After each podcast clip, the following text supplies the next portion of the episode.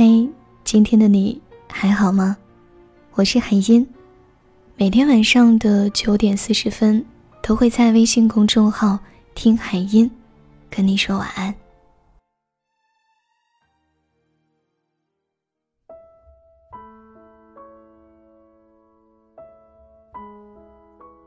这两年比较当红的女明星大致分为两种，一种是打入圈开始。家中就有强大的经济基础做支撑，像是关晓彤、欧阳娜娜，基本都属于天生一副好牌，条条大路通罗马，但他们生在罗马。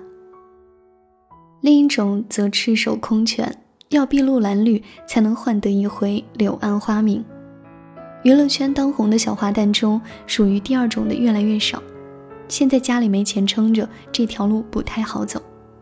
赵丽颖是第二类。前一种关于钱，他们脸上往往刻着无所谓，他们太顺，关于钱的好处得到的也太多，出来混主要是享受人群中那点万丈光芒，顺带着情情爱爱、轰轰烈烈一下。后一种则是命运多艰，但梗着头不认命，满脸的凭什么，年月积累下写成了骨子里的倔。可是不管他们怎么认真生活，哪怕带着讨好的意思。因着出生时带着的那点穷气，还是会生出很多关于钱的是非。所以这些年赵丽颖最多的绯闻，不是和谁恋爱，也不是为什么还不结婚，而是常常被人吐槽穷酸小气。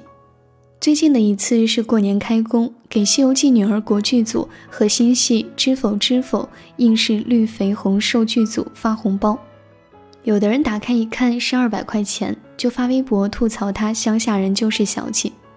而这不是赵丽颖第一次被 diss 穷酸了，再往前是她自己掏钱给河北农村老家修路，修好之后没有村民想象中那么好，一到下雨天还是很泥泞，很多人就说她挣那么多钱却那么不舍得拿出来花，以及当年上我们来了录制结束的最后环节，参加节目的明星们互送礼物，赵丽颖送的是因花千骨而大火的毛绒玩具糖宝，很小一个。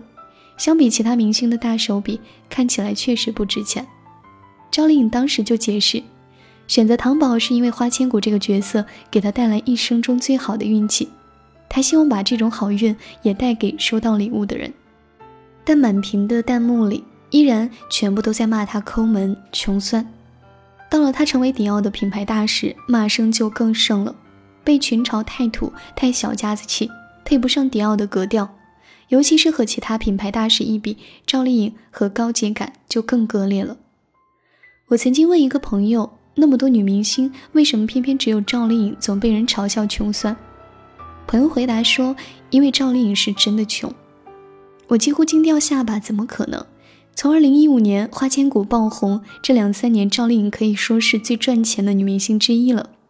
朋友又答，可是你也说了，只是这两三年赚钱而已。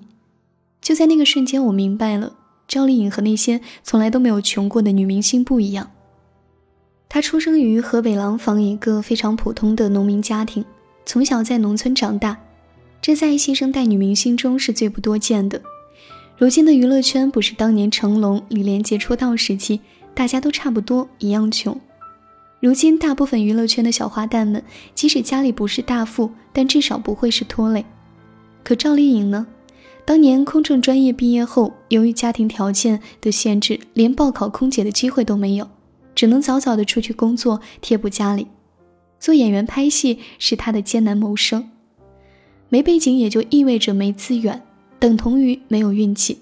所以赵丽颖的成名真的不算早，因《花千骨》热播而广为人知的那一年，她已经二十八岁了。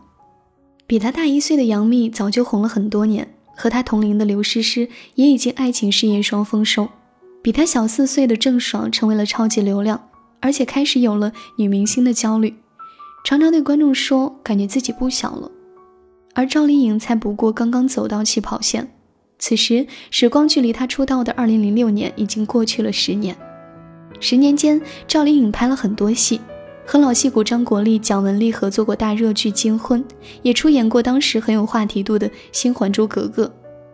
碰巧她的每一部戏我都看过，早年间演技也真的完全不出彩。一没背景，二来长相在娱乐圈里也不至于石破天惊，演技又不灵光，于莺莺燕燕中自然暗淡下来。不红就不挣钱，这是娱乐圈的规则。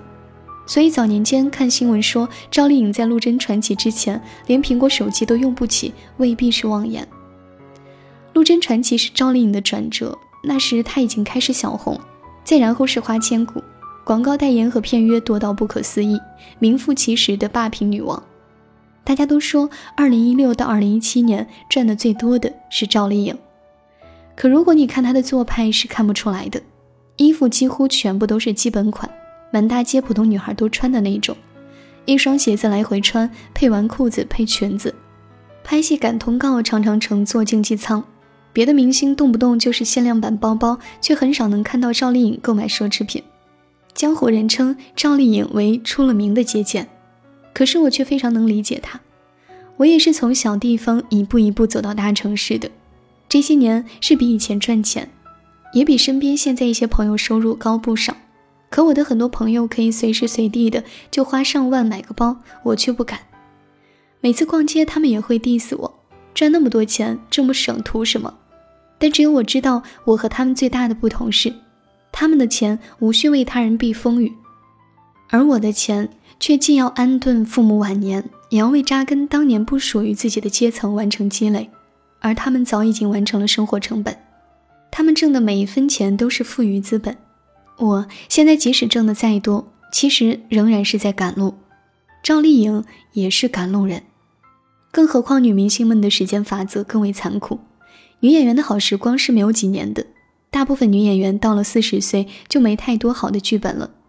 这一点，看看当年的四大花旦们就知道了。然而赵丽颖今年就已经三十一岁了，属于她的好时光又有几年呢？所以，比起很多女明星把年轻时用美貌、用年龄交换来的价值，不知轻重的挥之在那转瞬即逝的幻光里，我倒是更欣赏赵丽颖对待自己的穷酸。她太明白自己是谁，自己在哪里，又将可以到达什么地方。太多穷过的姑娘是最怕别人说自己穷的。年少时那些围观者抛过来的白眼，成为盛夏里最刺眼的那道光。跟随了他们一辈子，让他们煎熬的抬不起头来，所以后来他们就一定要用钱盖住那道光，总是在面子这种事上处处掐尖儿要强，稍不留意就栽进了声色犬马的幻象里，像是王安忆《长恨歌》里的王琦瑶，一个沪上名媛的名头就让自己昏了头，也像是《金瓶梅》里被西门庆抬举了那么一下，就恨不得把金钱两字贴在脸上。让人都不敢再说她穷的宋慧莲，始终还是拎不清。赵丽颖不，她穷过，但坦坦荡荡。陆之向往的生活和我们来了，丝毫不避讳自己是农村女孩的身份。如今风光无限，也照样一如往昔，不试图向别人证明什么。在娱乐圈这种今天穿的衣服和昨天一样就会被嘲笑的地方，她竟然没有为了所谓别人的眼光。为了那点表面的风光就改变自己的本心，这很难得。虚名再盛仍然是虚的，观众一散场，陡然跌落的只有自己。正是因为赵丽颖知道自己太穷，无可依赖，所以她把父母的一无所有变成了自己能力上的应有尽有，以最快的速度成长、独立、昂首迎接人生风雨，打磨演技，苦练台词。稳稳端好这份老天爷心情好时随手赏来的一碗饭，终于那些因贫穷而滋生的自卑，被他转化成了我如今一切靠的是自己的骄傲。赵丽颖说，父母给她最好的财富是她的长相，但其实这种灵魂上的不逼仄，才是她得到的最好的东西。所以节俭背后，我看到的不是赵丽颖的穷酸，而是她的通透。她太明白，好时光是最经不住的。至于给两百块的红包以及自费给家乡修路，那并不是赵丽颖的责任，但她仍然尽了责任。但凡尽了责任的人，都值得尊重。好了，今天要跟你分享的内容就是以上这些，感谢你的聆听。喜欢我们文章的朋友，记得点赞、转发朋友圈，来支持我们。祝你晚安，好梦。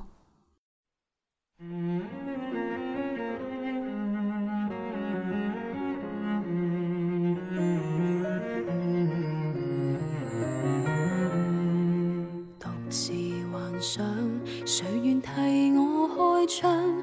我不想梦醒，却无法装模作样，并没回响，从未爱意心想。我想飞，但线牵着我，如木偶欠真实色相。如遇困苦，便要坚强，平静亦别要擾攘。然头犹如淑女，才会飞枝头之上。越做作，越配表扬。如全为了博得夸奖，谁埋头全力干，何以最终辜负理想？如今于制找不会挣扎，内心的理想没法表达，是世俗厘定某些规矩去补偿自我的困惑，无法自由就只得欺压，便可一线唱道出这困惑，在这巨轮下还受同行下去，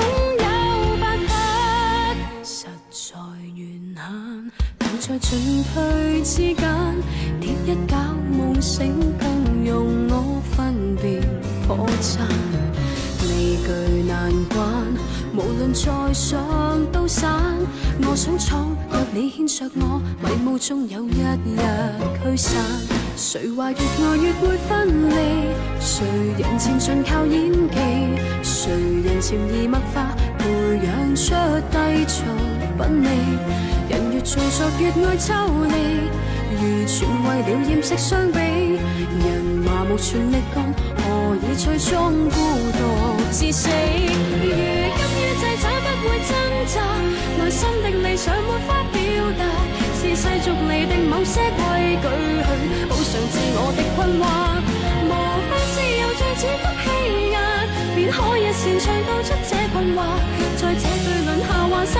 恨他